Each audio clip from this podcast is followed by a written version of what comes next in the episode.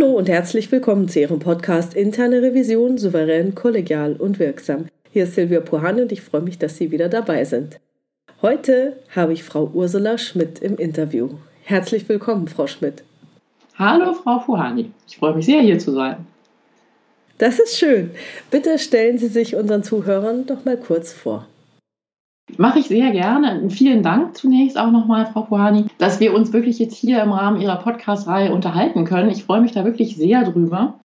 Ja, kurz zu mir und natürlich hauptsächlich zu meiner Revisionserfahrung. Ich habe über 15 Jahre lang die interne Revision bei der RTL-Gruppe aus Luxemburg herausgeleitet und habe das am Schluss mit einem Team von am Ende sechs Prüfern gemacht. Jetzt ist RTL Group sehr international unterwegs. Das heißt, zu meiner Zeit gab es da Tochtergesellschaften jeder Größe auf fast allen Kontinenten und fast alle davon fielen tatsächlich auch in den Scope unserer Prüfungstätigkeit, also des Teams. Der Vollständigkeit halber zusätzlich zu der Revision ist vielleicht aber auch noch zu sagen, dass ich während der zweiten Hälfte meiner 15 Jahre Revision auch noch den Bereich Compliance verantwortet habe mit einem ganz kleinen getrennten Team. Das waren also diese zwei Hauptthemen. So, und das habe ich alles bis 2020 gemacht. Und dann habe ich im vergangenen Jahr 2021 mich dann mit sehr viel Spaß zu meinen Lieblingsthemen als Beraterin selbstständig gemacht. Und Lieblingsthemen, muss ich wirklich sagen, interne Revision, Compliance, Anti-Fraud, das sind wirklich so die Dinger, die mich einfach begeistern und die mir einfach sehr, sehr viel Spaß machen. Mir persönlich, ich lebe nach wie vor in Luxemburg, arbeite aber mit meinen Kunden natürlich jetzt nicht nur hier vor Ort, sondern wo es sich eben ergibt. Und ich mache das sehr, sehr gerne auf Deutsch, was meine Muttersprache ist aber ebenso gern auch auf Englisch oder Französisch oder auch auf Niederländisch. Ich bin in Belgien aufgewachsen und da hat sich das so ergeben, dass man beruflich einfach mehrsprachig unterwegs ist. Und das habe ich während meiner Corporate-Zeit gemacht und mache das jetzt auch weiter in meiner Selbstständigkeit. Okay, haben Sie auch schon mal was anderes außer Revision und Compliance gemacht? Habe ich durchaus. Ich habe in meiner RTL-Zeit, bevor ich die Revision übernommen habe, die damals zu diesem Zeitpunkt im Grunde gar nicht existent war, habe ich erst mich zwei Jahre lang im Strategiebereich aufgehalten und dann noch anderthalb Jahre lang auch im Controlling gearbeitet und bin dann eben auf die Revisions- und Compliance-Schiene gesprungen. Ich bin aber von Haus aus nicht Wirtschaftsprüfer, ich bin auch von Haus aus sozusagen nicht Revisor, ich bin Volkswirtin und Statistikerin. Und als solche habe ich vor meiner RTL-Zeit noch so um die fünf Jahre auch hier in Luxemburg gearbeitet und zwar im internationalen Umfeld bei dem Europäischen Statistischen Amt, also bei Eurostat, und habe da als Outside Consultant und am Schluss auch Inside ein Jahr lang verschiedene Projekte betreut, internationale Statistikprojekte betreut. Und dann kam der Sprung von internationaler Statistik ins Fernsehen. Danach kam der Sprung aus dem Fernsehen in die Selbstständigkeit. Und wie sind Sie denn dann um Himmels Willen auf interne Revision gekommen? Das ist ja jetzt nicht so naheliegend. Das ist richtig, das ist nicht so direkt naheliegend. Mir ist die Position damals angeboten worden, während ich noch im Controlling tätig war. Und äh, ich muss sagen, zu dem Zeitpunkt hatte ich, da kann man ja gerne sehr ehrlich sein, ich neige sowieso dazu, gerne sehr ehrlich zu sein. Ich hatte von Revision sehr wenig Ahnung bis gar keine. Während meiner Controlling-Zeit hatte ich aber begonnen, dann relativ viel mit den Wirtschaftsprüfern auch zusammenzuarbeiten.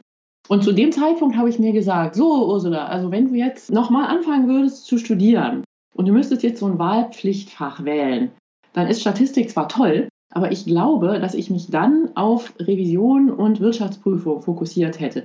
Da habe ich oft drüber nachgedacht, und zwar bevor dieses Angebot kam. Ich könne doch mal äh, versuchen, mir Gedanken darüber zu machen, ob ich die Revision übernehmen wollte.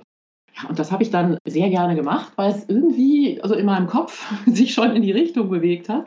Und so, so bin ich sozusagen wie die Jungfrau zum Kind aus dem Controlling als Statistikerin und Volkswirtin in die Revision gekommen. Da würden mich jetzt natürlich als allererstes Ihre ersten Eindrücke interessieren. Hat sich da das Zusammensein oder die Zusammenarbeit mit den Kollegen total verändert, als Sie in die interne Revision gewechselt sind? Das ist eine sehr, sehr spannende Frage. Ich muss gestehen, dass ich glaube, dass ich mir darüber noch nie so Gedanken gemacht habe. Ich würde sagen, ja, dahingehend, dass ich dadurch, dass ich die Revision angefangen habe, natürlich eine viel größere Visibilität im Konzern erhalten habe. Also ich kannte plötzlich viel mehr Menschen als vorher. Ich kannte auch schon vorher etliche, aber das ändert sich dann ja ganz massiv. Und dadurch haben einfach noch viel mehr Menschen festgestellt, so wer ist denn jetzt Ursula, wofür steht sie eigentlich?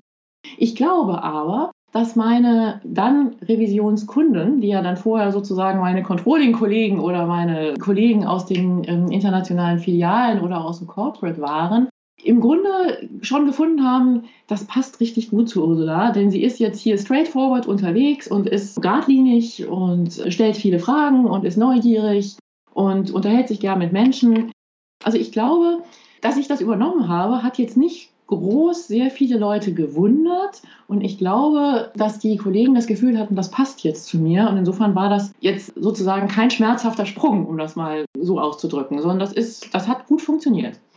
Ich glaube, vielleicht eins noch dazu zu fügen, dass durchaus geschätzt wurde, dass ich in dieser neuen Rolle eben nicht von außen reinkam, sondern schon Erfahrung hatte mit dem, wie es im Konzern so läuft, dass ich eben schon genügend Leute kannte, dass ich die Geschäftsmodelle bereits verstanden hatte und mir nicht komplett neu erklären lassen musste. Ich glaube, das war hilfreich. Okay, gut. Dann möchte ich gerne zu unserem eigentlichen Thema heute kommen. Und da geht es ja um die Prüfung von ausländischen Gesellschaften. Was macht diese Prüfung denn so besonders? Ich würde mal sagen, ganz grundsätzlich gibt es bei internationalen Tochtergesellschaften zwei so übergreifende Sachverhalte, die grundsätzlich alles ein bisschen, ich will nicht mal sagen so besonders, aber ein bisschen komplexer machen, als wenn man jetzt sozusagen vor der Tür prüfen würde. Und das sind einerseits, ist es einerseits der Themenbereich Sprache, Kultur, Kommunikation Andererseits aber auch dann inhaltliche Themen, die durch den ersten Bereich wieder sehr beeinflusst werden. Und es gibt aber auch eine ganze Menge wirklich ganz praktische, ganz banal erscheinende Themen in meinen Augen, die man wirklich keinenfalls außer Acht lassen sollte, um so einen Prüfungsablauf, wenn man jetzt nicht eben direkt vor der Tür unterwegs ist, so reibungslos wie möglich gestalten zu können. Und ich würde das vielleicht einfach mal am Revisionsprozess entlang gehangelt versuchen zu erklären. Also von der Planung über das Fieldwork zum Abschlussgespräch. Okay. Wenn das für Sie so Sinn macht, ja? Nur zu, ja. Super, fangen wir mit der Prüfungsplanung an. Und ich könnte mir vorstellen, dass Sie sich ein bisschen wundern, wie viel Zeit ich mit dem Thema Prüfungsplanung jetzt in diesem Gespräch verbringe. Das hat einen ganz einfachen Grund. Prüfungsplanung, finde ich, im Nachhinein ist das Komplexeste an der Prüfung internationaler Tochtergesellschaften. Da gibt es eine ganze Reihe von Subthemen, wenn es um die Planung geht. Ich fange mal einfach bei der inhaltlichen Planung von ein paar hundert ausländischen Tochtergesellschaften an. Wenn Sie eine Prüfungsplanung aufstellen, dann müssen Sie ja grundsätzlich mit einer Risikoeinschätzung anfangen. Und da braucht man ein klar nachvollziehbares Modell, zumindest in meinen Augen sollte man das haben, und das muss man sinnvoll dokumentieren, damit einerseits die Prüfung, die Risikoeinschätzung effizient abläuft, aber damit man natürlich auch bei der darauffolgenden Planung im nächsten Jahr auf was Vernünftigem aufsetzen kann. Und das ist jetzt, wie gesagt, wir stellen uns vor, wir haben ein paar hundert ausländische Tochtergesellschaften, die sitzen ein bisschen überall auf der Welt, sind unterschiedlich groß und vielleicht auch nur in unterschiedlichen Branchen, auch wenn sie jetzt alle vielleicht irgendwo zum Konzern gehören. Da ist diese Risikoeinschätzung jetzt mal gar nicht so sehr in meinen Augen eine Frage des perfekten Tools, sondern eher wirklich eine Frage der Überlegung, was sind denn jetzt hier die relevanten Informationen, anhand derer ich dann meine beurteilen zu können, muss ich jetzt Tochtergesellschaft X in Land Y prüfen? Warum sollte ich das in die nächste Planungsrunde aufnehmen? Und das ist jetzt natürlich so, dass einiges dieser Informationen in den jeweiligen Systemen, wie zum Beispiel so Basis-Finanz-KPIs, die sind möglicherweise in ihrem Konzern Rechnungswesen vernünftig verfügbar, wenn sie sowas haben, je nachdem, wie integriert das natürlich alles ist. Aber wenn Sie dann zusätzlich vielleicht verschiedene Geschäftsmodelle überlegen, die Sie in so einem Konzern auch international haben können, unterschiedliches Level of Integration der verschiedenen Tochtergesellschaften in ihre Konzernsysteme, dann vielleicht noch ein unterschiedlicher Grad auch der Dezentralität in der Steuerung der internationalen Töchter, dann merkt man relativ schnell, dass zu dieser Risikoeinschätzung es wirklich eine ganze Reihe von möglichen Kriterien gibt, die Sie vielleicht nicht automatisch auf Knopfdruck aus irgendeinem integrierten System herausziehen können. Beispielsweise hat es vor Ort einen Managementwechsel gegeben vor wenigen Monaten oder im letzten Jahr. Ist natürlich im Bedarfsfall für die Risikoeinschätzung in meinen Augen extrem relevant. Was für Änderungen im Geschäftsmodell hat diese Tochtergesellschaft vielleicht durchlebt? Hat es irgendwo lokal große Systemänderungen gegeben? Es ist ja nicht so, dass Sie in einem großen internationalen Konzern, der teilweise auch eben recht dezentral ist, jedes einzelne System jetzt mal schon aus dem FF kennen und dass überall mit den gleichen Systemen gearbeitet wird. So läuft es ja nicht, sondern es gibt eben häufig lokal Einzelsysteme von unterschiedlicher Relevanz für unterschiedliche Geschäftsbereiche. Und wenn die sich massiv ändern, dann kann das für die Revision extrem lästig werden, sozusagen, wenn sie zum falschen Zeitpunkt dort aufschlagen. Sie können auch eventuell lokale MA-Transaktionen gehabt haben, wie wenn da jetzt vor Ort man in ein Joint Venture eingegangen ist oder was akquiriert hat. Es kann lokal Compliance-Vorfälle gegeben haben, die haben Sie vielleicht gut auf dem Schirm. In meinem Fall war es jetzt so, dass ich ja nun auch für Compliance zuständig war und sozusagen vernünftigen Zugang zu solchen Informationen hatte. Es mag vielleicht nicht immer so sein, ist aber irrelevant in meinen Augen, um sich zu überlegen, was sind denn da vielleicht für Risiken vor Ort jetzt zusätzlich entstanden. Und natürlich haben sie die Einschätzung des Länderrisikos. Also wenn man sich jetzt zum Beispiel mal diesen Transparency International Indikator vor Augen hält oder einfach auch die Erfahrung dessen, was man so liest, dann weiß man einfach, dass es Länder gibt, wo beispielsweise die Einschätzung des Korruptionsrisikos anders ist, als jetzt man das gerne sich aus Westeuropa so mal vorstellt. Kurz gesagt, man kann sich das im Grunde wie eine ziemlich große Matrix vorstellen. Egal, ob Sie jetzt sagen, ich bastel mir jetzt eine große Excel-Datenbank oder ich habe jetzt ein spezielles Tool dafür. Sie haben eine Matrix mit Kriterien und mit diesen Tochtergesellschaften und die muss man füttern mit Informationen. Und da ist es einfach extrem hilfreich, wenn die Konzernrevision da auch nicht allein auf weiter Flur unterwegs ist sondern sich erstens wirklich so aufstellt, dass sie diese relevanten Informationen auch erhält, wenn sie sie braucht, dass sie weiß, wo sie sie herkriegt und zweitens, dass man diese Informationen dann aber auch so sinnvoll verarbeiten kann, dass das bei der Planung wirklich hilft. Wenn Sie hunderte potenzielle Prüfungskunden, also Landesgesellschaften haben und dann vielleicht 50 Prüfungen im Jahr durchführen möchten, lohnt sich einfach nach meiner Erfahrung, da sich ein System auszudenken, mit dessen Hilfe zum Beispiel man dann eine erste Prioritätenliste aufsetzen kann, die man als Startpunkt verwenden kann. Das spart unheimlich viel Zeit und objektiviert die Planung natürlich auch ganz massiv. Frau Schmidt, jetzt ist es ja so, wenn man so eine Risikoorientierung macht und diese Daten zusammenträgt, dann muss man die ja irgendwie aggregieren und entscheiden, welchen Risiken man sich als nächstes annimmt, beziehungsweise welche Prüfungen man als nächstes angeht. Was können Sie denn aus Ihrer Erfahrung nach berichten, was ein gutes Vorgehen wäre dafür? Also nach meiner Erfahrung jetzt, wenn man noch in Anführungsstrichen Excel-basiert unterwegs ist. Ja, es gibt inzwischen, es gibt so viele Planungstools auch, aber wenn ich jetzt mal davon ausgehe, das verwende ich jetzt mal nicht und bin in Excel unterwegs, dann kann ich nur sagen, es hilft absolut, sich die Möglichkeiten von so einem Spreadsheet wirklich zunutze zu machen, um einfach zu sagen, erstens, ich habe meine Liste von Kriterien, aber die muss ich gewichten. Nicht alles ist gleich wichtig.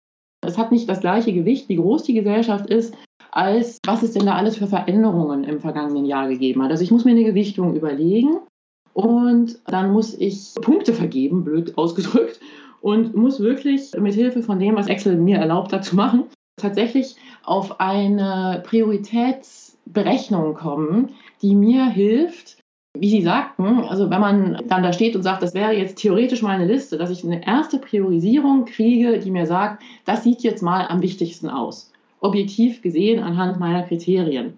Denn sonst, nach meiner Erfahrung, verbringt man zu viel Zeit in Kleinigkeiten.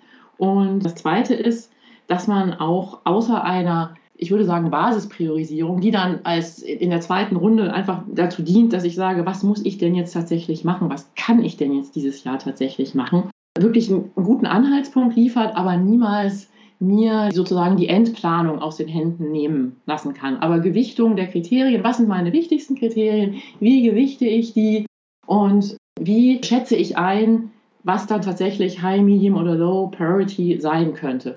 Und aus Erfahrung muss ich auch sagen, das kann ganz schön lange dauern, bis man ein Gefühl dafür hat, dass das System, das man sich da ausgedacht hat, wirklich dann die Logik des Konzerns oder die Logik der Entwicklung widerspiegelt.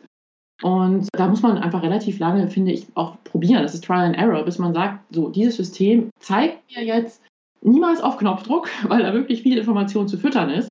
Aber wenn die Matrix dann mal steht, dass man dann einfach auch relativ zügige und objektive, ich finde Objektivität sehr wichtig bei der Planung, dass man da auf relativ zügige Art und Weise einen ersten Eindruck kriegt, was würde mir das System denn nächstes Jahr vorschlagen.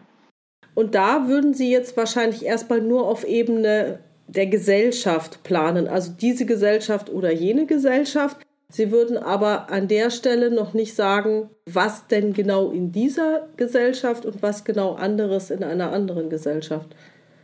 Da würde ich sagen, es kommt darauf an. Die Antwort werden Sie lästig finden, aber es kommt wirklich darauf an. Wenn ich sagen kann, ich habe Gesellschaften, die machen eine Milliarde Umsatz und andere machen zwei Millionen Umsatz, dann weiß ich, dass ich bei einer Milliardengesellschaft schätzungsweise so viele Subprozesse habe, die jeweils für sich gesehen wieder so groß sind, dass es mir nicht reicht zu sagen, in dieser Gesellschaft prüfe ich dieses Jahr alles. Und ebenso bei der 2-Millionen-Gesellschaft prüfe ich jetzt alles. Das macht keinen Sinn. Ich würde da bereits vorher mir überlegen, für die wirklich für große Gesellschaften, ne, was sind denn so die Kerngeschäftsprozesse, die ich vielleicht in regelmäßigem Abstand doch mir immer wieder angeschaut haben muss, damit das bereits in diesen ersten Schritt der Planung einfließen kann. Bei sehr kleinen Gesellschaften ist das nicht nötig. Da kann man in wenigen Tagen alleine oder zu zweit einfach sozusagen jedes Stück Papier einmal umdrehen. Aber bei sehr großen Gesellschaften, und das ist ja Konzernen häufig wirklich so anheim, dass die Strukturen dessen, was da so lokal vorgeht, einfach extrem unterschiedlich sind. Da muss man nach meiner Erfahrung wirklich unterscheiden zwischen, was wäre denn jetzt der Kunde? Wie groß ist der? Was macht der? Wo sitzt der? Aber hauptsächlich in der Tat diese Größenunterscheidung von Anfang an auf dem Schirm haben. Das heißt, bei größeren Gesellschaften haben sie bestimmte Kernprozesse von Anfang an definiert und wenn dann noch in ihrer Matrix irgendwie ein besonderes Risiko dazukommt, was Sie vorhin gesagt haben, zum Beispiel lokale MA, Transaktionen oder irgendwelche IT-Änderungen, anderes Geschäftsmodell, Compliance-Vorfälle oder sonstige Dinge da vor Ort, dann würden die sozusagen zu dem Standard dazukommen, beziehungsweise dann würden Sie das sozusagen neu gewichten. Richtig. Also die würden in der Gewichtung, jedes Mal, wenn man diese Matrix updatet, würden die sozusagen neu durchschlagen und vielleicht mal erstmal so auf Meta-Ebene oder wirklich auf Gesellschaftsebene einfach sagen, boah, also Gesellschaft XY, da war ich zwar erst vor zwei Jahren, aber da müssen wir wieder hin.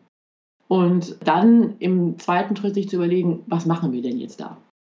Okay, und bei den Kernprozessen, welche wären das denn Ihrer Erfahrung nach? Was sind denn bei größeren Gesellschaften im Ausland die wesentlichen Kernprozesse?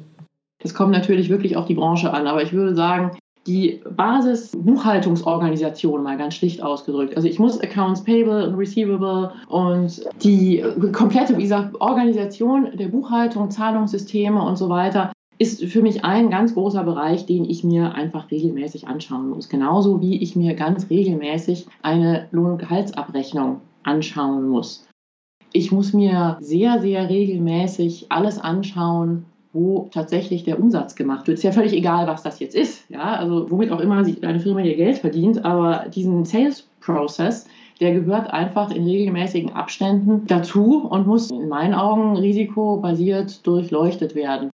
Dann haben Sie einzelne Themen, kommt es natürlich drauf an. Wenn das ein Geschäftsmodell ist, wo kein Mensch jemals unterwegs ist, ja, dann ist das Thema Reisekosten vielleicht relativ egal. Aber wenn Sie ein Geschäftsmodell haben, wo extrem viel gereist wird oder wurde oder vielleicht wieder gereist werden wird, dann ist es durchaus möglich, dass Sie sagen, okay, meine Travel Entertainment Expenses, die sind einfach jedes Mal, wenn ich vor Ort bin, einen Besuch wert, um es mal schlicht auszudrücken. Ich finde, es kommt wirklich sehr, sehr auf den Geschäftsprozess an. Es gibt Overhead-Themen, bei denen ich sagen würde, die sind eigentlich fast immer relevant.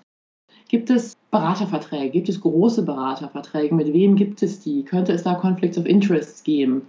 Alles, was den Einkauf angeht. Ich würde da gar nicht jetzt so sehr, glaube ich, ins Detail reingehen können, weil es so sehr branchenabhängig ist natürlich.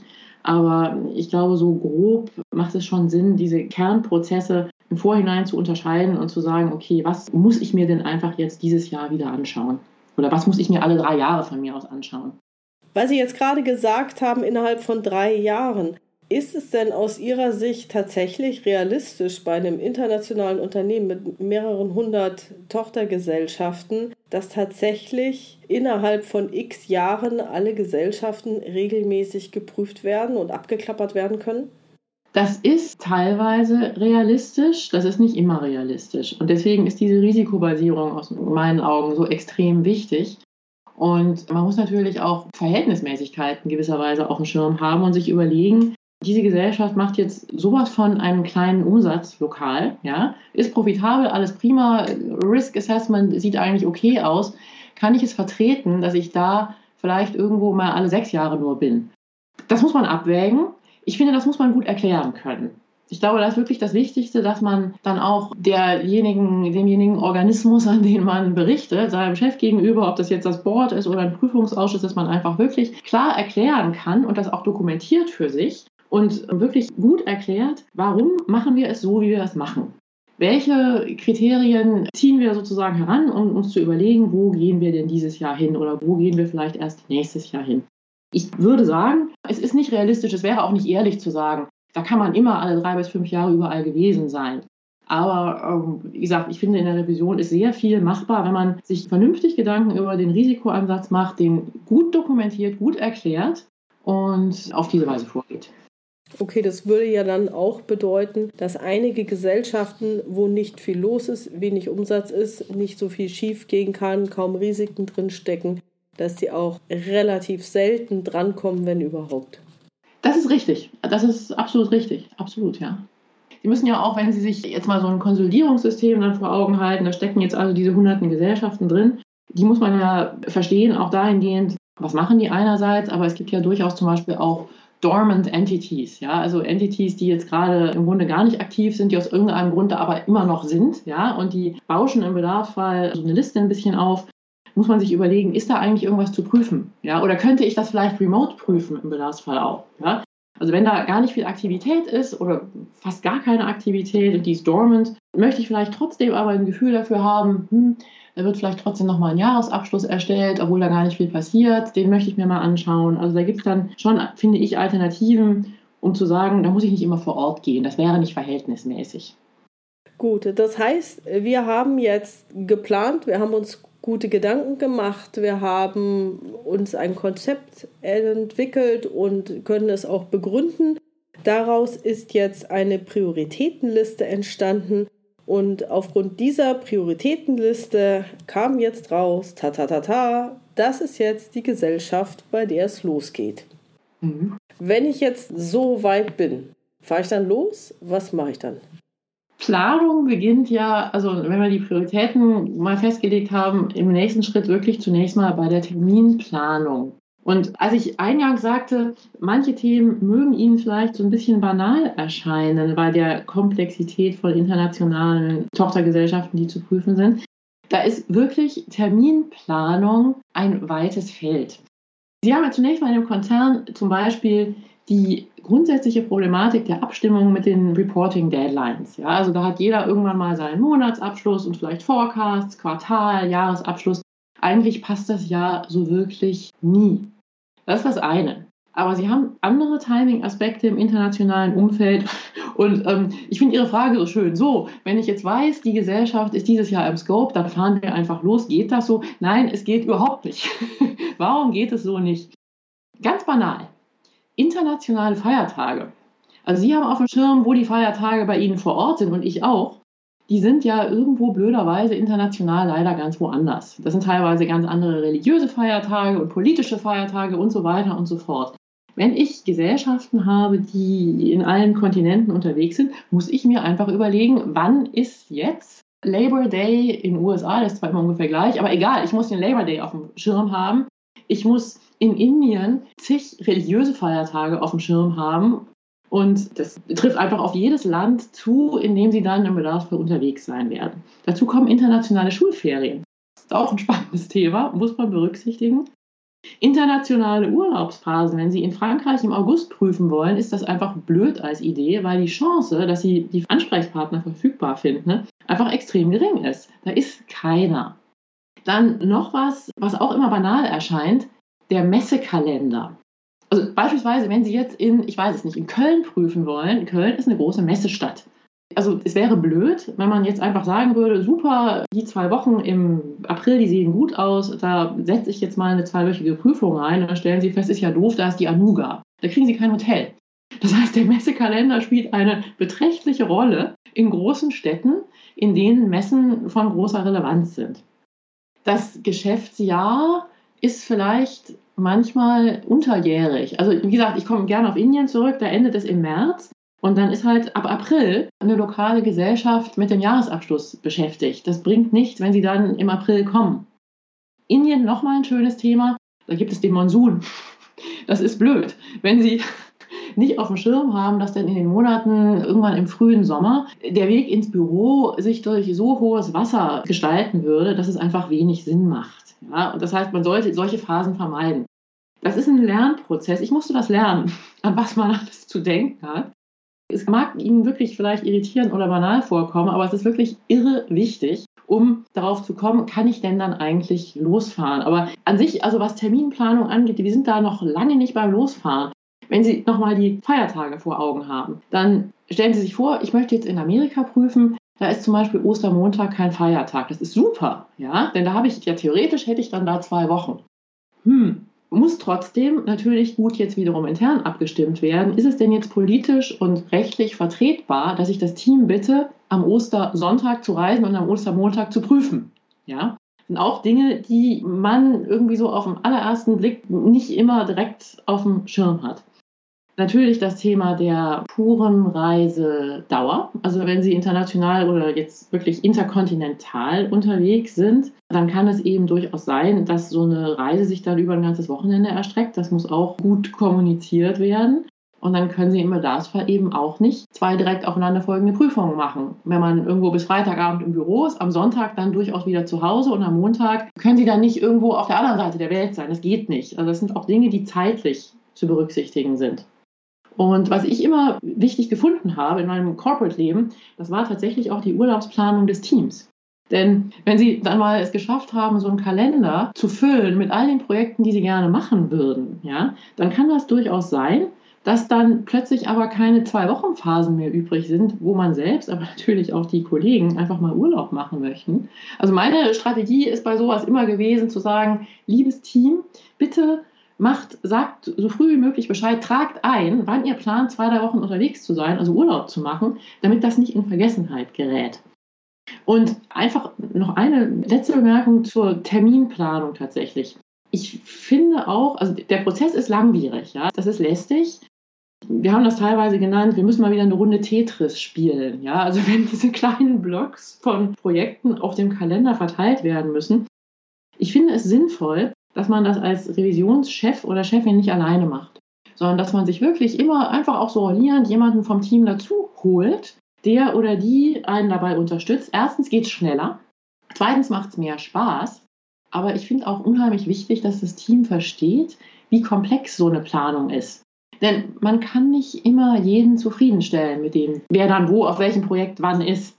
Und ich finde es dann wichtig, dass die Kollegen wirklich klar sehen, da hat jetzt nicht die Chefin willkürlich irgendwas gemacht, sondern der Weg dahin ist kompliziert und manchmal geht es einfach auch nicht anders.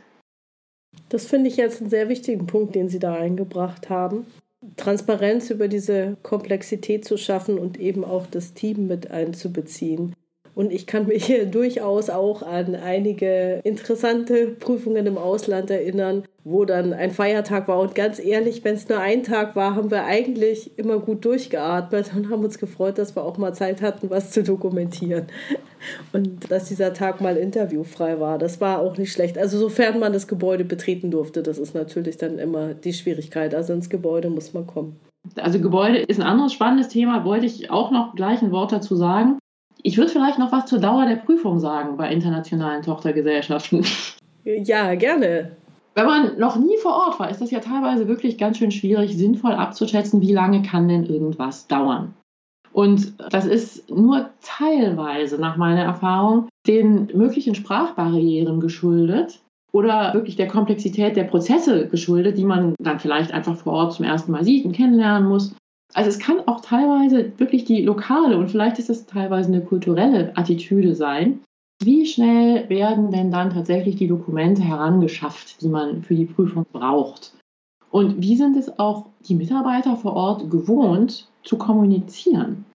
Es gibt Kulturen, habe ich die Erfahrung gemacht, das ist völlig egal in welchen Ländern, wo niemand auf eine konkrete Frage wirklich antworten möchte, dass er die Antwort vielleicht nicht kennt. Obwohl es ja total normal sein könnte, dass er die Antwort gar nicht kennen muss oder sollte, weil es vielleicht ein Thema ist, was in einem vor- oder nachgelagerten Prozess stattfindet, mit dem der Mitarbeiter einfach gar nicht vertraut ist. Das ist ja völlig in Ordnung. Aber wenn dann vielleicht die Kultur so aussieht, dass man einfach lieber die Vermutung, wie es denn vermutlich abläuft, als Information darstellt, dann kann man als Team einfach auch wirklich irre viel Zeit damit verlieren diese Fehlinformationen dann in den nächsten Interviews und mit anderen Gesprächspartnern erstmal richtig stellen zu müssen. Und dann ist wieder ein halber Tag vorbei und eigentlich sind sie nicht wirklich vorangekommen.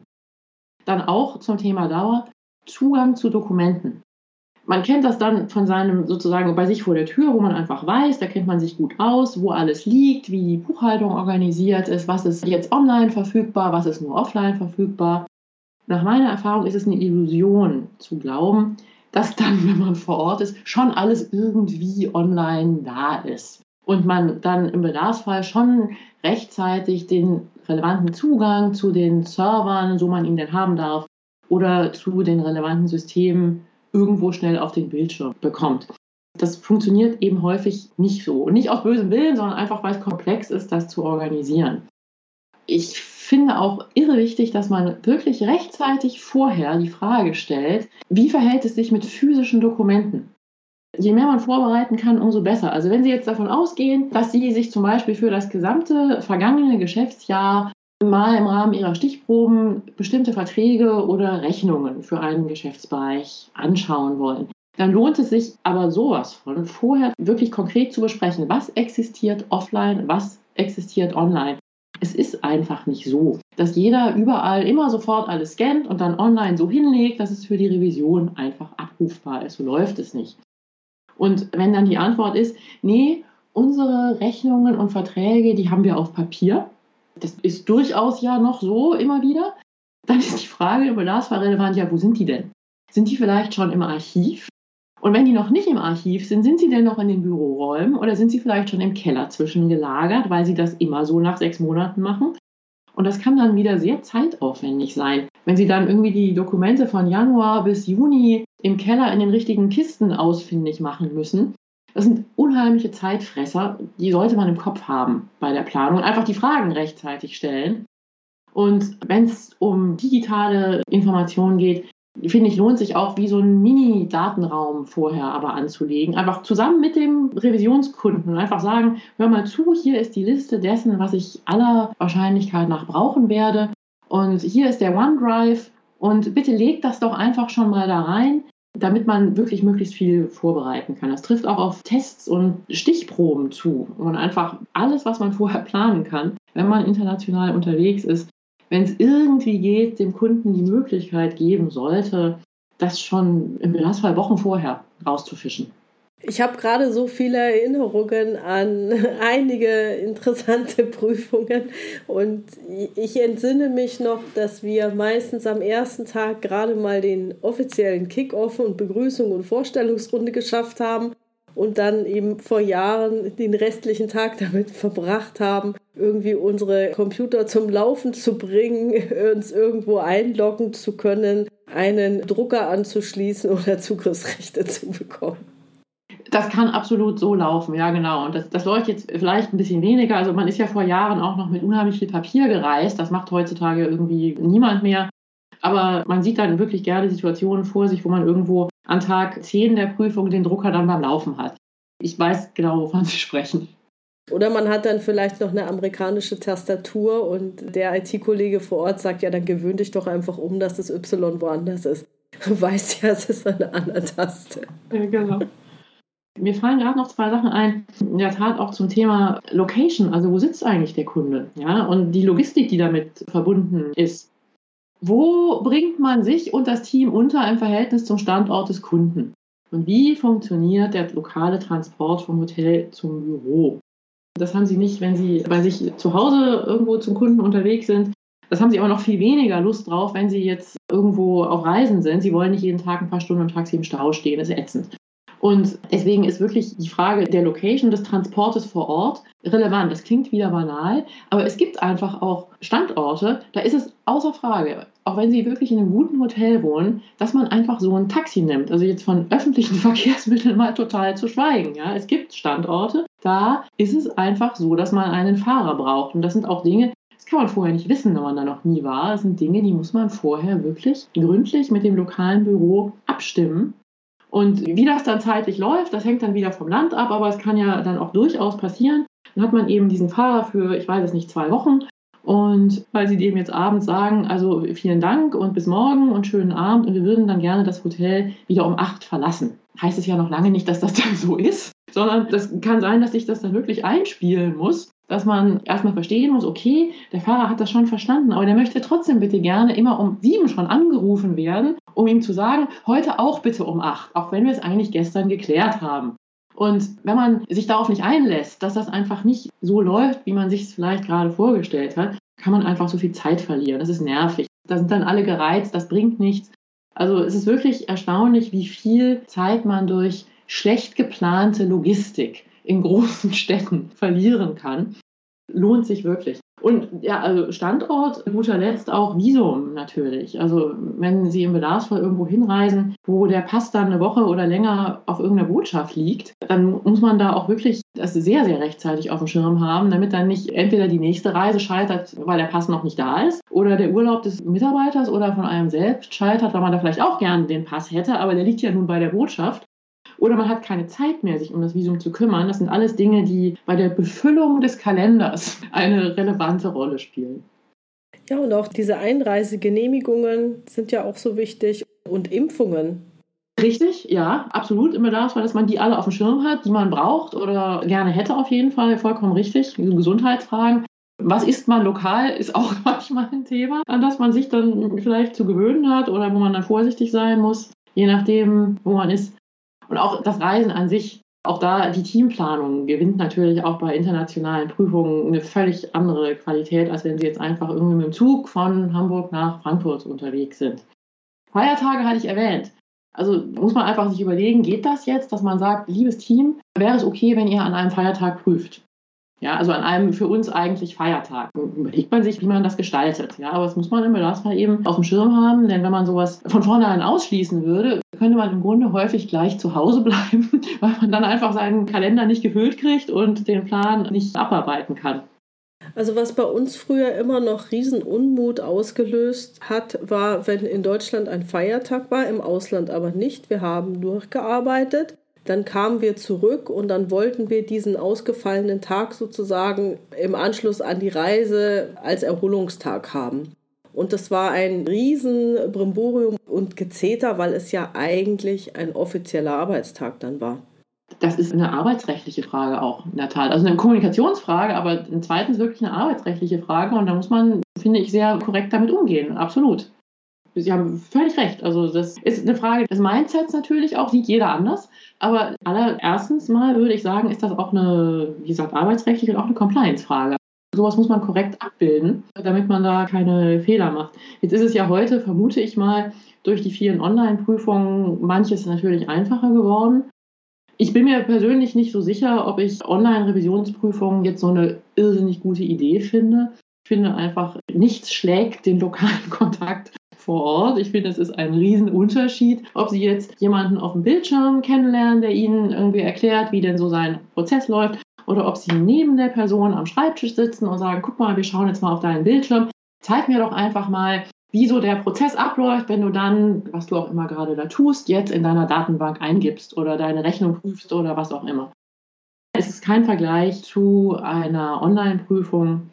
Und was ich auch glaube, um vom Thema abzuschweifen, ich könnte mir vorstellen, dass das zweischneidig ist, was die Zukunft der Revision an sich angeht. Einerseits glaube ich, dass es möglicherweise die Tatsache, dass man heute es normal findet, Dinge online zu tun, Mitarbeitern oder also einfach Personen, die vielleicht sich Revisionen nie als Karriere überlegt haben, weil sie sich gesagt haben, da muss ich so viel reisen. Dass es sozusagen die Türen öffnet für Leute, die das vorher aus diesem Grund ausgeschlossen haben.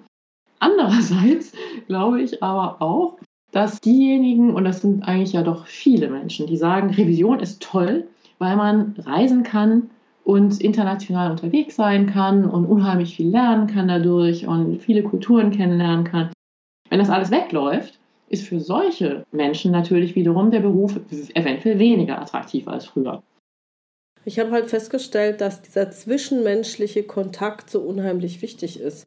Die Leute dann wirklich kennenzulernen, vielleicht auch mal eine bisschen privatere Seite von den Kollegen kennenzulernen, als was man sonst in der Standardkommunikation über Telefon, Mail oder Video sonst von einem anderen mitbekommt. Bin ich absolut bei Ihnen. Also ich finde auch, wie gesagt, nichts schlägt persönlichen Kontakt. Also ich finde es jetzt super, dass wir uns hier sehen und miteinander sprechen, aber ich glaube, zu einem anderen Anlass, wenn ich jetzt in Ihrer Stadt wäre, würde ich wahrscheinlich einfach sagen, Frau Pohani, lassen Sie uns mal Kaffee trinken gehen. Ich fände es einfach auch nett, wenn wir uns live kennenlernen würden. Und jetzt bei einer Prüfung ist das einfach, finde ich, unabdingbar. Persönlich, das kann jeder sehen, wie er möchte. Für mich persönlich ist einfach dieses wirklich der persönliche Kontakt, man sitzt sich gegenüber und nicht nur am Bildschirm, ist für mich wirklich elementar. Ein letztes Planungsthema, das ich vielleicht noch angesprochen hätte, so albern das jetzt wieder klingt. Wenn man denn dann aber doch tatsächlich sich ins Flugzeug oder ins Auto setzt und vor Ort geht, ja, dann ist ja nichts blöder, als wenn man dann anreist und dann sind die wichtigsten Ansprechpartner aber plötzlich nicht mehr verfügbar. Das ist ja grenzpeinlich und ganz blöd und das möchte man auf keinen Fall. Da lohnt es sich nach meiner Erfahrung wirklich mehrfach abzuklären und auf jeden Fall in der Woche vor der Prüfung aber nochmal telefonisch Kontakt aufzunehmen, nicht nur per E-Mail, einfach um sicherzustellen, dass man dann tatsächlich aller Voraussicht nach auch wirklich arbeiten kann, wenn man vor Ort ist. Wenn Sie mit der Anreise den ganzen Tag beschäftigt sind, dann kann man eben nicht einfach nochmal schnell vorbeischauen, nur weil der dritte der Kernansprechpartner jetzt dann nun doch eben im Urlaub war und so war das nicht geplant. Also da ist einfach Verfügbarkeit elementar, dass man die eben nochmal dreimal abcheckt, bevor man sich wirklich in das Verkehrsmittel setzt, um diese Prüfungswoche oder Wochen einfach so gut wie möglich ablaufen zu lassen. Was wäre denn, wenn die jetzt gesagt hätten, oh tut mir leid, einer der wichtigsten Kollegen, der ist jetzt gerade länger erkrankt. Würden Sie dann tatsächlich Ihre Prüfung neu planen? Da würde ich mit der blöden Antwort, es kommt darauf an, antworten, muss ich sagen. Also man hat ja selten bei einer Prüfung wirklich nur eine Person, mit der man sprechen muss. Dann würde ich wirklich fragen, okay, was macht denn jetzt diese Person? Gibt es jemanden, der auch ordentlich auskunftsfähig ist? Trauen Sie dem das zu? Ist das zumutbar? Spricht er vielleicht auch irgendwo die Sprache? Können wir mit dem auf Englisch kommunizieren, wenn es jetzt nicht gerade irgendwie in unserer Muttersprache ist? Ich würde nicht aus Prinzip sagen, das müssen wir jetzt abblasen. Also würde ich gucken, nach Lösungen zu suchen. Im Bedarfsfall muss man es absagen, ja, oder beziehungsweise verschieben. Das kann durchaus vorkommen. Aber also ich glaube, ich würde jederzeit versuchen, da pragmatische Lösungen zu suchen, um jetzt nicht für alle Beteiligten, abgesehen davon, die Planung komplett über den Haufen zu schmeißen. Es ist ja nicht nur für einen selbst oder für das Team so, dass man damit viel Energie verbringt, das so auf den Kalender zu kriegen, aber auch für den Kunden. Der hat ja auch Aufwand sozusagen betrieben, um das zu organisieren und überlegt sich, wo sitzen die jetzt und können wir da überhaupt alle und hat vielleicht Urlaub geblockt für Leute oder ausgeschlossen und vielleicht schon Dokumente zusammengefahren und die sind dann nächstes Jahr nicht mehr relevant. Also das ist ja alles ein Investment im Grunde von beiden Seiten und da darf man sich dann schon die Frage stellen, ab wann ist es angemessen zu sagen, nee, müssen es wirklich verschieben. Mhm. Und jetzt würde ich gerne nochmal auf das Thema Sprache kommen. Sie haben ja vorhin gesagt, dass Sie sehr viele Sprachen sprechen. Ich denke, das verbreitetste wird wahrscheinlich Englisch sein. Kommt man denn mit Englisch in jedem Land der Welt so durch? Oder äh, sagen Sie, nee, nee, da gibt es vielleicht auch nochmal eine Situation, in der man vielleicht auch zum Thema Sprache nochmal etwas planen muss? Also man kommt mit Englisch oft gut durch, aber in keiner Weise überall. Und in einem internationalen Konzern finde ich es unabdingbar, dass, soll ich sagen, in den größten Geschäftsbereichen, dass man für die auch Prüfer hat, die sich lokal verständigen können. Also wenn Sie jetzt irgendwo viel Französisch unterwegs sind, finde ich, ist es einfach unabdingbar, dass Sie selber oder Ihre Mitarbeiter oder zumindest zwei vielleicht oder einer Französisch sprechen, weil es einfach das Leben fürchterlich vereinfacht. Aber das geht nicht überall. Ich spreche kein Hindi. Und mein Portugiesisch ist auch extrem begrenzt, um nicht zu sagen nicht existent. Und es ist dann doch durchaus so, dass sie im Bedarfsfall eben vielleicht eine lokale Geschäftsführung haben oder vielleicht noch ein CFO oder so eher Mitarbeiter in leitenderen Positionen, die vielleicht wirklich ganz prima Englisch sprechen, da kommt man gut zurecht. Aber wenn es dann eine Organisationsebene weiter runter geht, ist es vielleicht nicht mehr so. Und da würde ich sagen, das muss man vorher abklären. Auf jeden Fall muss man besprechen, da darf man sich nicht überraschen lassen. Und wenn man dann aber den Eindruck hat, das könnte schwierig werden, wirklich mit jetzt englischen gemeinsamen Nenner zu finden, wenn man dann vielleicht auch erfährt, alle Dokumente sind eigentlich nur in der Landessprache verfügbar. Wenn die Landessprache noch ein anderes Alphabet hat, ist noch blöder. Aber wenn Sie feststellen, das wird schwierig mit der Sprache und das könnte eine echte Barriere werden, würde ich sagen, lohnt es sich nach meiner Erfahrung wirklich Übersetzerhilfe vorher ins Boot zu holen. Natürlich in Abstimmung, immer mit dem Kunden. Also da würden Sie den nicht überraschen und sagen, guck mal, und das ist jetzt hier mein Übersetzer, den habe ich mir von PwC geliehen und der hilft uns ein bisschen bei den Verträgen. So geht das nicht. Aber ich finde schon total okay, dass man im Bedarfsfall eben für manchmal für Verträge oder für Rechnungen oder auch für, für eine lokale Software vielleicht dass man da nicht nur immer auf die Übersetzung der lokalen Kollegen angewiesen ist. Das kann erstens irre zeitaufwendig für die lokalen Kollegen natürlich werden, wenn es denn überhaupt die Ressourcen gibt dafür. Aber das andere ist, dass man in manchen Situationen manchmal eben auch ganz gern vielleicht eine neutrale Übersetzung für das eine oder das andere hat. Das andere auch bei Sprachen oder eben bei diesen, wie soll ich sagen, internationalen Besonderheiten, wenn eben zum Beispiel die Struktur einer Rechnung jetzt total anders ist als das, was Sie jetzt aus Deutschland oder Luxemburg oder Frankreich oder sonst woher kennen, dann kann es auch sehr viel Sinn machen, vorher zum Beispiel mal mit den lokalen Wirtschaftsprüfern in Kontakt zu treten und einfach sich so ein paar wirklich Basics bezüglich, wie sieht eine Rechnungsstellung in diesem Land aus? Was für Zahlungssysteme gibt es hier und wie funktionieren die? Was sind so ein paar Key Points, die man vielleicht besser verstanden haben sollte, bevor man am ersten Tag im Kickoff-Meeting sitzt, damit man wirklich irgendwie das Gefühl hat, ich werde jetzt hier nicht überrollt mit Neuem und eben auch wirklich so kompetent wie möglich auftreten kann und nicht gleich schon am ersten Tag massiv Missverständnisse auftreten lässt. Okay, was wir früher auch noch hatten, das war eine extrem frühzeitige Reisebuchung, also im Sinne von Flüge buchen. Welche Erfahrungen haben Sie denn mit Reisen und Flügen? Würde ich absolut zustimmen. Es macht unheimlich Sinn, das sehr, sehr frühzeitig zu machen, einfach weil man extrem viel Geld dabei sparen kann. Ist natürlich immer eine Abwägung, wenn es denn dann gecancelt wird aus Gründen, die schlimmstenfalls bei einem selbst oder eben aber auch beim Kunden lägeln, dann möchte man nicht auf ein paar tausend Euro Flugkosten sitzen bleiben, die jetzt non-refundable sind. Aber ganz grundsätzlich macht es total Sinn, das sehr, sehr rechtzeitig zu buchen und auch sich wirklich rechtzeitig um Hotels zu kümmern. Und deswegen, also dieses spontane, ich komme so gerne auf Ihren Satz ganz am Eingang zurück, so, jetzt wissen wir, was wir prüfen und wir fahren los. ist, glaube ich, so in der Praxis einfach eher die schlechtere Option, weil man eben diese ganzen Planungsthemen auf dem Schirm haben sollte, aber es spart einfach ungeheuer viel Geld und ich glaube, da hat wirklich keiner Lust, bei seinem Reisebudget dann so über die Stränge zu schlagen. Also es macht sehr viel Sinn, da vorsichtig und langfristig zu planen.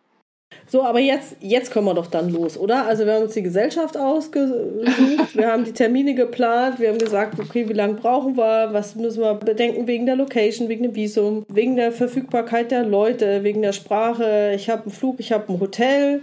Eigentlich habe ich jetzt alles. Mhm. Ich habe jetzt noch keine Unterlagen. Ja gut, Datenraum haben wir gesagt. Wir wollen die und die Daten vorher schon haben, von denen wir wissen. Richtig. Mhm dann lasse ich mir jetzt vorher schon was zuschicken? Oder haben Sie das in der Vergangenheit immer so gehalten, dass Sie sagen, nee, erst wenn wir vor Ort sind, startet die Prüfung? Also wie ist das? Also ich finde es sehr, sehr begrüßenswert, wenn ein Kunde einem im Vorhinein so viel wie möglich schon zur Verfügung stellt. Bedingt natürlich auch, dass man selbst oder das Team oder wer auch immer auch die Zeit hat, sich das vorher anzuschauen. Aber ich finde, es hilft unheimlich, wenn man Informationen, Dokumente frühzeitig im Vorhinein kriegt und dann tatsächlich anfangen kann, sich das anzuschauen, im Bedarfsfall, je nachdem, wie gut man schon die Prozesse kennt, Stichproben zu ziehen sogar, einfach ein Gefühl dafür zu kriegen, wie sehen die Dokumente aus, was sind die größten Verträge, was auch immer es ist, ja, also welchen Bereich auch immer man sich jetzt gerade anschaut. Ich würde jederzeit sagen, man kann gerne mit der Prüfung anfangen, bevor die Prüfung anfängt, einfach um ähm, vor Ort Zeit zu sparen. Finde ich sehr, sehr sinnvoll. Ist aber auch eine Frage der Teamgröße natürlich. Ich finde auch, also wenn Sie dann vor Ort sind, bei internationalen Prüfungen, wo es voraussichtlich Sprachbarrieren gibt, finde ich, dass es sich im Bedarfsfall durchaus lohnen kann, eher ein bisschen größeres Team, wenn die Ressourcen das erlauben, einzusetzen, einfach um das Risiko von Missverständnissen weitestgehend zu vermeiden. Wenn jetzt alle irgendwo sich auf Englisch bewegen und das klappt einigermaßen, ist trotzdem das Risiko, dass man aus dem Termin rausgeht und es völlig falsch verstanden hat, je nachdem auch wie lokal kommuniziert wird, ist einfach viel größer, als wenn sie in ihrer Muttersprache unterwegs sind. Und da finde ich einfach, ist es nach meiner Erfahrung viel safer, dass man im Bedarfsfall in die Interviews wirklich zu zweit reingehen kann und sich danach abstimmt und sagt, wie hast du das verstanden? Um da jetzt nicht wirklich auf dem falschen Fuß weiter unterwegs zu sein. Also wie man es eigentlich auch lernt, dass man bei Gesprächen grundsätzlich gerne zu zweit sein sollte in der internen Revision, um es hinterher nochmal zu reflektieren. Ja. Ist eine Kostenfrage, ja. Ja, ist eine Kostenfrage, ist eine Ressourcenfrage, ist nicht immer dringend erforderlich aber ist eben in vielen Situationen wirklich sehr, sehr empfehlenswert.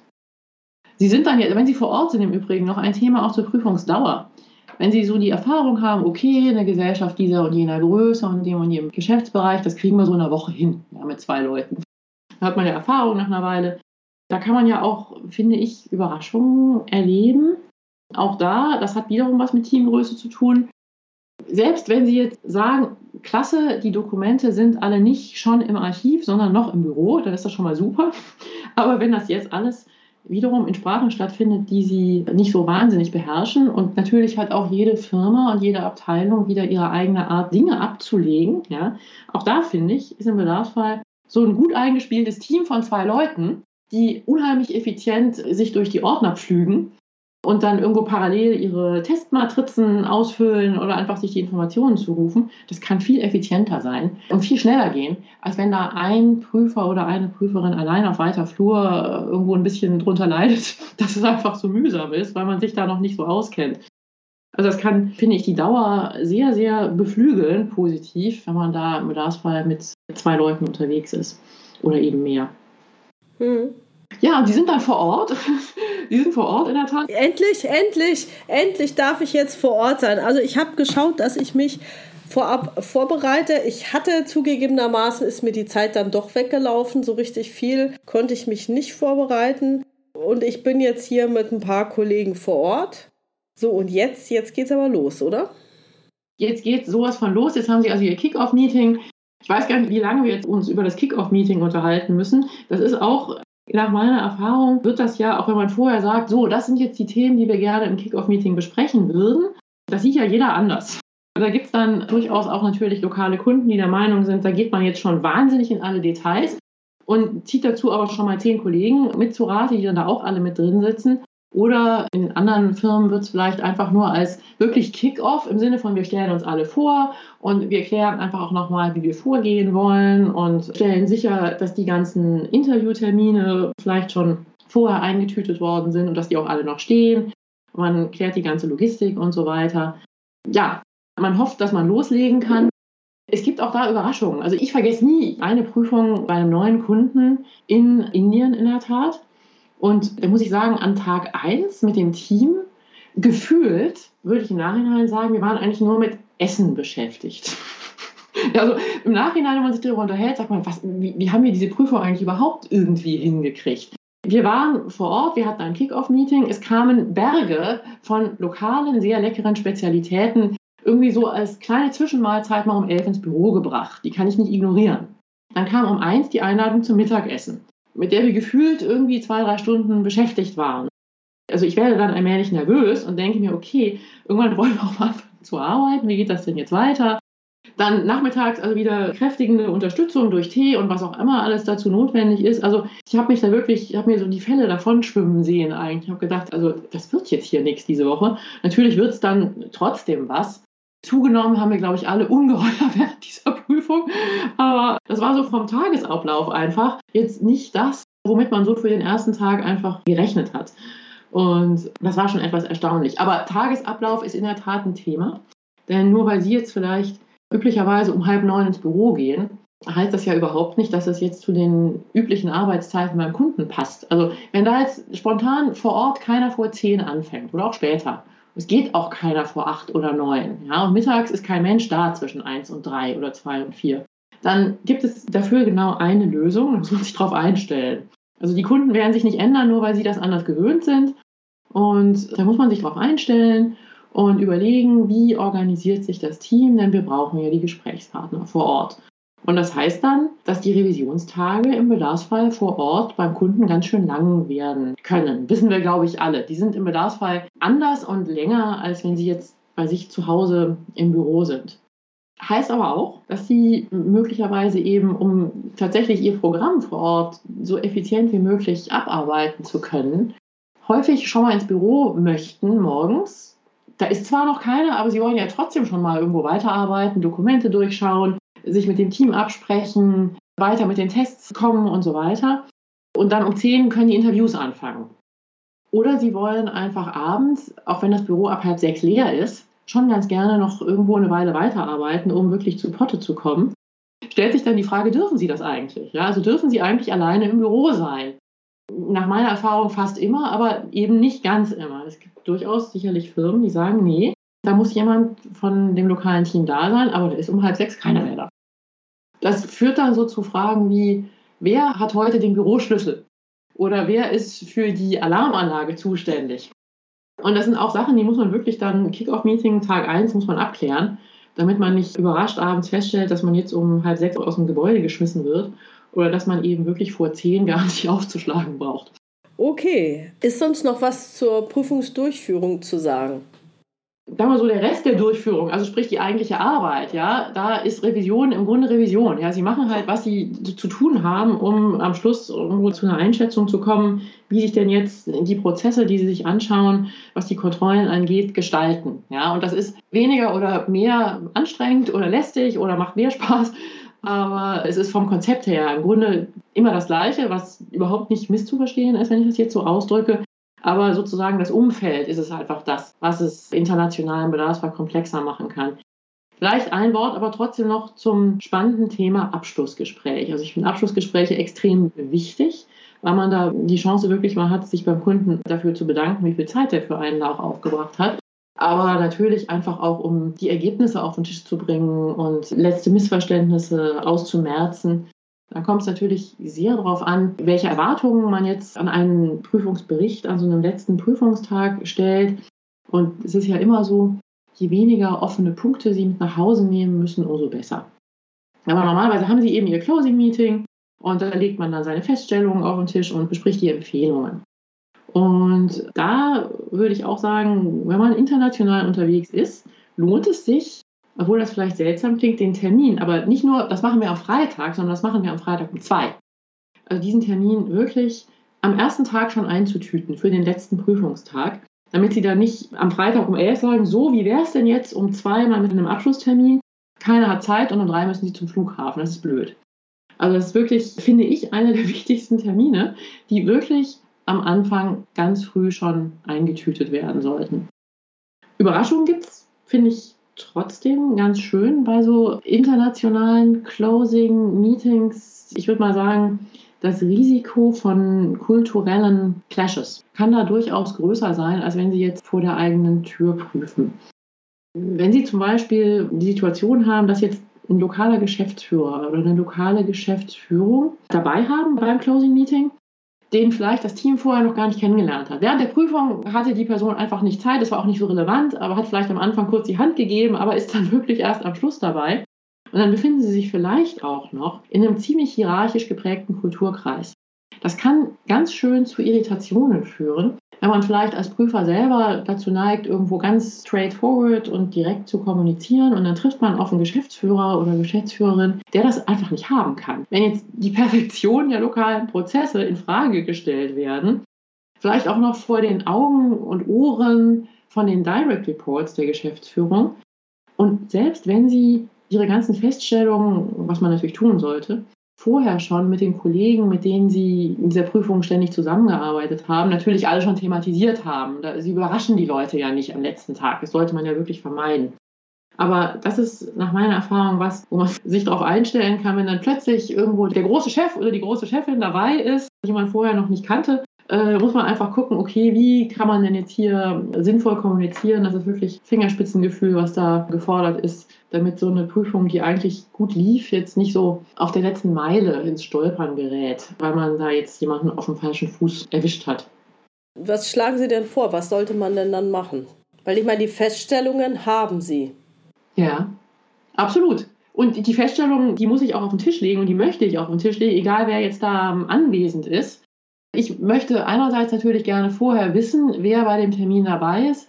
Und ganz ehrlich, außer höflich zu bleiben und freundlich zu bleiben und die Nerven nicht zu verlieren, wenn man das Gefühl hat, da wird man jetzt aber doch vielleicht ein bisschen komisch von der Seite angegangen, man hat nicht viel Wahl. Also blöd gesagt, das muss man aushalten. Und sich wirklich nicht in die Defensive treiben lassen, ich werde nicht dafür bezahlt, als Revisor mich für meine Findings zu entschuldigen, ja, sondern die habe ich hoffentlich gut argumentiert und dokumentiert. Und wie gesagt, ich hoffe, ich habe die auch vorher ordentlich abgestimmt mit den jeweiligen Kollegen, die einen eben da unterstützt haben während der Prüfung, sodass ich mich meiner Sache sicher fühle. Ich glaube, das Wichtigste ist wirklich, dass man nicht mit halbgaren Findings in so einen Abschlusstermin reingeht, sondern wirklich sich seiner Sache sicher ist ich würde sagen, lieber sagen zu einem Thema, also offene Punkte eben auch ansprechen und sagen, das haben wir noch nicht ganz äh, beenden können, dieses Thema, da gibt es noch ein bisschen Nachprüfbedarf, das mag lästig sein, statt sich da zu weit aus dem Fenster zu hängen. Und dann lieber vorsichtig sein und wirklich dann im Bedarfsfall, wenn man das Gefühl hat, ich bin nicht fertig geworden, wirklich das Minimum auf den Tisch legen und sagen, wir machen dann Ende nächster Woche einfach nochmal eine Telefonkonferenz, einen Teamcall oder Teamscall oder Zoom oder was auch immer und gehen dann da nochmal in die Details rein. Also was ich ja so herausfordernd finde bei einer Auslandsprüfung ist, dass ich ja ein hart definiertes Ende habe, das jedem bekannt ist, weil ich es ja zu Beginn in meinem Kick-Off vereinbare. Das heißt, Freitag 14 Uhr am so und so vielten ist Schlussbesprechung, das ist jedem bekannt. Und dann gibt es eben diese ganzen Unwägbarkeiten, Überraschungen, über die wir uns jetzt schon unterhalten haben und dann trotzdem diese Punktlandung hinzubekommen, trotzdem fertig zu werden, so weit fertig zu werden, dass ich eine Abschlussbesprechung führen kann, ohne dass ich dann die offenen Punkte wieder mit nach Hause nehme oder zu viele offene Punkte mit nach Hause nehme, dass dann wieder in eine unendliche Geschichte sich dann verwickeln wird, das kann ja teilweise dann dreimal so lang dauern wie diese Prüfung vor Ort, wenn man sich dann hinterher über die Ferne nochmal über ein, zwei Dinge kabbelt oder äh, versucht, das zu klären. Dann ist der andere nicht da, dann ist man selber nicht da, dann hat man eine Zeitverschiebung und so weiter. Also persönlich finde ich das die allergrößte Herausforderung, die Prüfung so zu planen, dass man dann am Ende auch wirklich fertig ist, ohne dass sich dann noch dieser Rattenschwanz nachzieht. Haben Sie da noch Tipps dafür? Ich bin total bei Ihnen. Nichts verlängert und belästigt eine Prüfung für alle Beteiligten so sehr, wie wenn man wirklich noch ewig nachprüfen muss. Ich finde, das ist wirklich ein ganz großes Challenge. Deswegen also dieses Thema Abschlusstermin, wie findet der statt, was kann da überhaupt gesagt werden, finde ich, ist wirklich ein enormes Challenge für jede dieser internationalen Prüfungen. Und ich kann da, würde ich sagen, jetzt nicht irgendwo das eine Goldkörnchen an Empfehlungen raushauen dazu. Außer dass man sich einfach dessen bewusst ist, dass man, wenn die Prüfung vorbei ist, also wenn die Prüfungswoche vorbei ist oder die Prüfungswochen vorbei sind, einfach ganz klar vor Augen haben muss, ich kann nicht hier mit mehr offenen als geschlossenen Punkten nach Hause gehen. Das muss man auf dem Schirm haben. Und im Bedarfsfall, wenn man das Gefühl hat, ich habe mich jetzt verschätzt. Ja, also es dauert alles viel, viel länger. Extrem transparent damit umgehen auch. Und einfach sagen, okay, das haben wir jetzt hier angefangen. Da ist es jetzt aus diesem oder jenem Grund einfach mühsamer geworden. Da werden wir nicht fertig. wie schätze ich das jetzt ein? Ist das ein Problem, wenn ich damit nicht fertig werde? Kann ich das nächstes Jahr nochmal machen? Kann ich die Prüfung verlängern im Bedarfsfall für zwei Tage? Ist blöd, wenn Sie einen Langstreckenflug gebucht haben und danach in Urlaub wollen, dann ist das vielleicht keine Option. Aber nicht jede Prüfung ist jetzt interkontinental.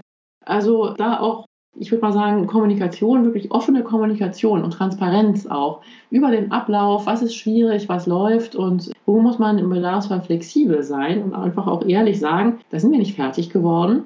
Da gibt es jetzt zwei Möglichkeiten. Entweder wir kommen nochmal wieder oder wir müssen eben leider jetzt nachprüfen und da gibt es noch hin und her Austausch. Oder wir machen das nächstes Jahr, weil wir sagen, okay, vom Risiko dessen, was wir bisher gesehen haben, können wir das verantworten. Finde ich absolut suboptimal. Aber ich finde es wichtig, dass man sozusagen eine informierte Entscheidung darüber fällt, wie gehe ich jetzt damit um. Und nicht einfach sagt, das dauert dann einfach noch länger. Das nehme ich jetzt mit. Dass das nicht immer zu vermeiden ist, dass man noch Dinge mit nach Hause nimmt, steht leider außer Frage. Zumindest nach meiner Erfahrung steht es außer Frage. Ist für keinen toll, aber ich glaube, damit muss man umgehen. Wie haben Sie das dann mit der Berichterstattung immer gehandhabt? Also in meiner Zeit war es so, dass wir zur Abschlussbesprechung einen Berichtsentwurf vorgelegt haben. Der ist zugegebenermaßen meistens erst in der Nacht davor so richtig fertig geworden, weil dann vielleicht auch die Führungskräfte aus dem Head Office angereist sind und da nochmal drüber geschaut und gegengelesen haben. Aber ist bei Ihnen der Berichtsentwurf dann fertig? Also liegt er Ihren Gesprächspartnern vor oder wird er im Nachhinein erst erstellt? Also meine Erfahrung ist, dass der Berichtsentwurf eher im Nachhinein erstellt wird. Aber dass man die Punkte, die man anspricht, strukturiert anspricht. Also dass das nicht einfach nur ein nettes Gespräch ist, dieser Abschlusstermin, sondern dass jeder der Prüfer dann eben mit seiner Liste an Themen kommt die muss man nicht notwendigerweise jetzt schriftlich dem Kunden vorher vorlegen. Das kann man machen, wenn man es schafft. Das kann man per PowerPoint machen. Man kann sich einfach nur sein Word-Dokument erstellen. Ich finde es wichtig, dass man es aber wirklich schriftlich dokumentiert für sich, für das ganze Team und auch dokumentiert, was der Kunde dazu sagt.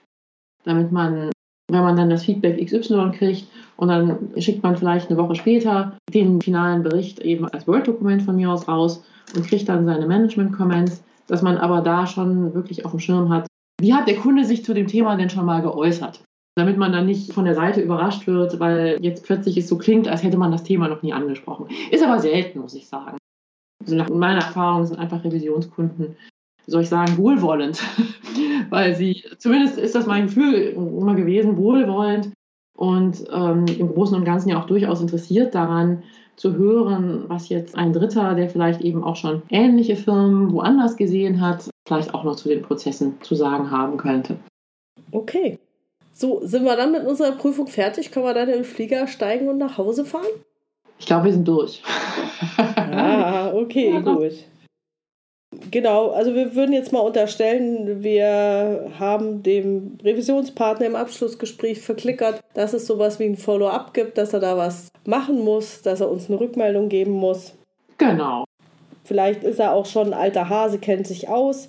Das haben wir auch gemacht. Dann bedanken wir uns freundlich, reisen ab, erstellen dann im Nachhinein nochmal den Berichtsentwurf und bekommen dann da die Rückmeldung und dann können wir auch den Bericht an den Vorstand schicken. Ein Punkt noch, es lohnt sich wirklich auch immer im Abschlussgespräch wirklich zu sagen, da gibt es den Bericht, aber lieber Kunde, es gibt auch ein Follow-up.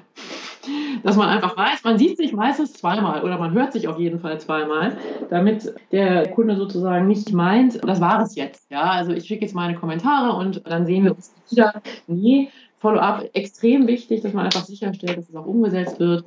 Und also wie Sie sagen, bedanken, ganz wichtig, aber eben auch nächste Schritte und was dann sozusagen zu erwarten ist, dem Kunden sehr transparent kommunizieren. Okay, Frau Schmidt, dann würden mich jetzt noch einige von Ihren Highlights und Lowlights interessieren, die Sie ja im Laufe der Jahre erlebt haben. Also aus Ihren Erzählungen ist ja schon ein bisschen rausgekommen, was einem so alles passieren kann, aber so manche Dinge bleiben einem dann doch im Gedächtnis hängen. Vielleicht ein paar, ich weiß nicht, witzige Dinge, vielleicht super ärgerliche Dinge, irgendwas, was Sie noch teilen möchten. Die verlorenen Koffer, das nicht vorhandene Handgepäck oder sonst was. ja, also das Thema, wir bleiben mit dem Flugzeug irgendwo hängen und übernachten sehr spät nachts irgendwo auf der Welt in einem komischen Flughafenhotel oder äh, wir entscheiden uns dann doch, weil wir nun doch schon in Frankfurt sind, aber es keinen weiteren Flug gibt, um halb zwei Uhr nachts den Mietwagen zu nehmen, um doch noch nach Luxemburg zu kommen. Das sind Dinge, ich glaube, die haben alle, die aus Luxemburg raus international prüfen, immer wieder gerne erlebt. Das erlebt wahrscheinlich so gut wie jeder, der international prüft. Ich muss gestehen, dass ich zum theoretisch höchstlästigen Thema Gepäck kommt nicht an, irgendwo sehr viel Glück hatte. Habe ich auch privat, wenn ich unterwegs bin. Ich weiß nicht, warum das so ist, aber das ist etwas, was bei mir jetzt wirklich so als Lästigkeitsfaktor nicht hängen geblieben ist, obwohl es ein theoretisch unglaublicher Lästigkeitsfaktor ist. Also da bin ich total bei Ihnen dabei. Ich glaube, der kleine Angstmoment, den ich immer wieder habe oder hatte, war tatsächlich, kriege ich die lokale Alarmanlage auch richtig hin? Oder verliere ich bitte nicht den Schlüssel des lokalen Büros? Also ich erinnere mich an eine Prüfung, egal wo das jetzt war. Das war ein Ort, in dem ich auch morgens gerne joggen gegangen bin, bevor ich ins Büro gegangen bin oder gefahren bin. Und ich war aber auch in dem Büro gerne die Letzte, die Letzte im Gebäude auch und hatte auch das Task, du schließt ab und stellst die Alarmanlage ein. Und aus irgendeinem Grund bin ich beim morgendlichen Joggen immer so ein bisschen panisch dann in Richtung dieses Gebäudes gerannt und gesagt, boah, steht das Gebäude noch, ist aber jetzt nicht abgebrannt über Nacht. Die kleine Panik, weil man plötzlich diese Verantwortung für dieses Building hat, mit dem man ansonsten im Grunde gar nicht am Hut hat. Das fand ich immer nicht so ganz wahnsinnig angenehm. Ja, und dann vielleicht noch, was war denn Ihr schönstes Erlebnis beim Prüfen im Ausland? Ich würde sagen, allgemein gesagt, die vielen Menschen vor Ort. Da gibt es nicht die eine oder den anderen jetzt, sondern allgemein so dieses Gefühl, was man alles für interessante Menschen schon wieder kennengelernt hat, die man noch nicht kannte. Und was man alles gelernt hat darüber, wie es jetzt in einem Land abgeht oder abläuft, von dem man vorher vielleicht noch keine Ahnung hatte. Also was man wirklich über Länder gelernt hat, die einem wirklich fremd waren, ist für mich das Schönste eigentlich an Prüfungen oder auch an eben auch an Beratungen, ja, oder mit Kunden sprechen, irgendwo sein, wo man noch nicht war und feststellen, danach weiß ich wirklich mehr darüber, wie diese Leute ticken. Ich habe neue interessante Kontakte aufbauen können. Also das finde ich großartig. Also ich finde, das ist eigentlich das Beste an der Revision, ist der menschliche Kontakt und die erlaubte Neugier, rauszufinden, wie Dinge funktionieren und das mit Hilfe von interessanten Menschen, die man dabei kennenlernt, finde ich, ist so ein allgemeines Revisionshighlight und ich glaube, das zieht sich definitiv wie ein roter Faden durch meine Revisionszeit und ich könnte mir vorstellen, dass das nicht nur auf mich alleine zutrifft. Okay, dann würde ich jetzt zu meinen Abschlussfragen kommen. Wann und wie kommuniziert eine interne Revision erfolgreich? Ich würde sagen, als Revision, als Revisoren sind wir erfolgreich, wenn wir es schaffen, den Kunden und insbesondere neuen Kunden zu vermitteln, warum wir das machen, auf eine Art und Weise, dass der Kunde den Nutzen darin sieht. Und wenn wir das nicht nur im Vorhinein vermitteln können, sondern wenn wir dann auch im Rahmen unserer Prüfungstätigkeit dem Kunden den Eindruck gegeben haben, das hat sich total gelohnt, dass da jetzt Frau Puhani mit ihrem Team vor Ort war, da ist jetzt richtig was bei uns für rumgekommen, wir haben was gelernt über uns, dann ist das für mich erfolgreiche Kommunikation. Wie sieht die interne Revision in zehn Jahren aus? Meine Hoffnung ist, dass die interne Revision in zehn Jahren immer noch bedeutet, dass Menschen mit Menschen sprechen. Ich vermute, dass die interne Revision in zehn Jahren teilweise deutlich effizienter sein kann, als sie das heute noch ist, weil wir systemtechnisch dann deutlich besser aufgestellt sein werden. Und damit meine ich jetzt nicht nur die Revision selber, sondern auch Firmen an sich, die im Rahmen der Digitalisierung einfach Dinge, die heute noch wirklich relativ hemdsärmlich auf Papier unterwegs sind. Es ist einfach noch so aus meiner Erfahrung, dass wir dieses, ich wühle mich durch Papierberge, dass wir das in zehn Jahren auf andere Art und Weise hinkriegen, sodass wir schneller zu relevanten Informationen kommen. Aber wie gesagt, ich hoffe, dass wir in zehn Jahren immer noch mit Menschen sprechen und nicht nur uns irgendwelche Systeme anschauen. Welche Wünsche haben Sie denn für die interne Revision? Ich glaube, meine Antwort ist die gleiche, die ich auf die vorige Frage gegeben habe. Mein Wunsch ist vielleicht auch, dass die Wahrnehmung der Revision, und das geht nur durch gute Revisoren, dass die Wahrnehmung der Revision weiter verbessert wird, äh, dahingehend, dass Revisoren eben als Mehrwert und wirklich als Hilfestellung wahrgenommen werde. Das ist, würde ich sagen, mein Wunsch. Aber dass die Welt begreift, dass das nicht nur mit Hilfe von mehr Digitalisierung funktioniert, sondern dadurch, dass es Menschen gibt, die das gut machen und die Verständnis dafür haben, wie Abläufe unterschiedlich sein können, auch wenn wir jetzt theoretisch alle uns in irgendeiner Form auf irgendwelchen digitalen Plattformen bewegen sollen. Okay, vielen Dank, Frau Schmidt. Wie können die Zuhörer denn mit Ihnen in Kontakt treten? Ja, sehr gerne, Frau Puhani. Und vielen Dank auch nochmal, dass ich hier die Möglichkeit hatte, sozusagen meine Erfahrungen zu teilen. Hat sehr, sehr viel Spaß gemacht. Um mit mir in Kontakt zu treten, einerseits sehr gerne über mein LinkedIn-Profil und natürlich sehr gerne per E-Mail auch. Das ist sehr schlicht office at schmidt mit dt advisory.com. Und äh, da freue ich mich sehr, also wenn jemand sich inspiriert gefühlt hat durch dieses Gespräch. Äh, wenn da weiter Fragen dazu sind, stehe ich da sehr gerne zur Verfügung. Und ja, wie gesagt, hat sehr, sehr viel Spaß gemacht, mich hier mit Ihnen zu unterhalten. Vielen Dank dafür nochmal. Ja, gerne. Vielen Dank. Tschüss. Tschüss.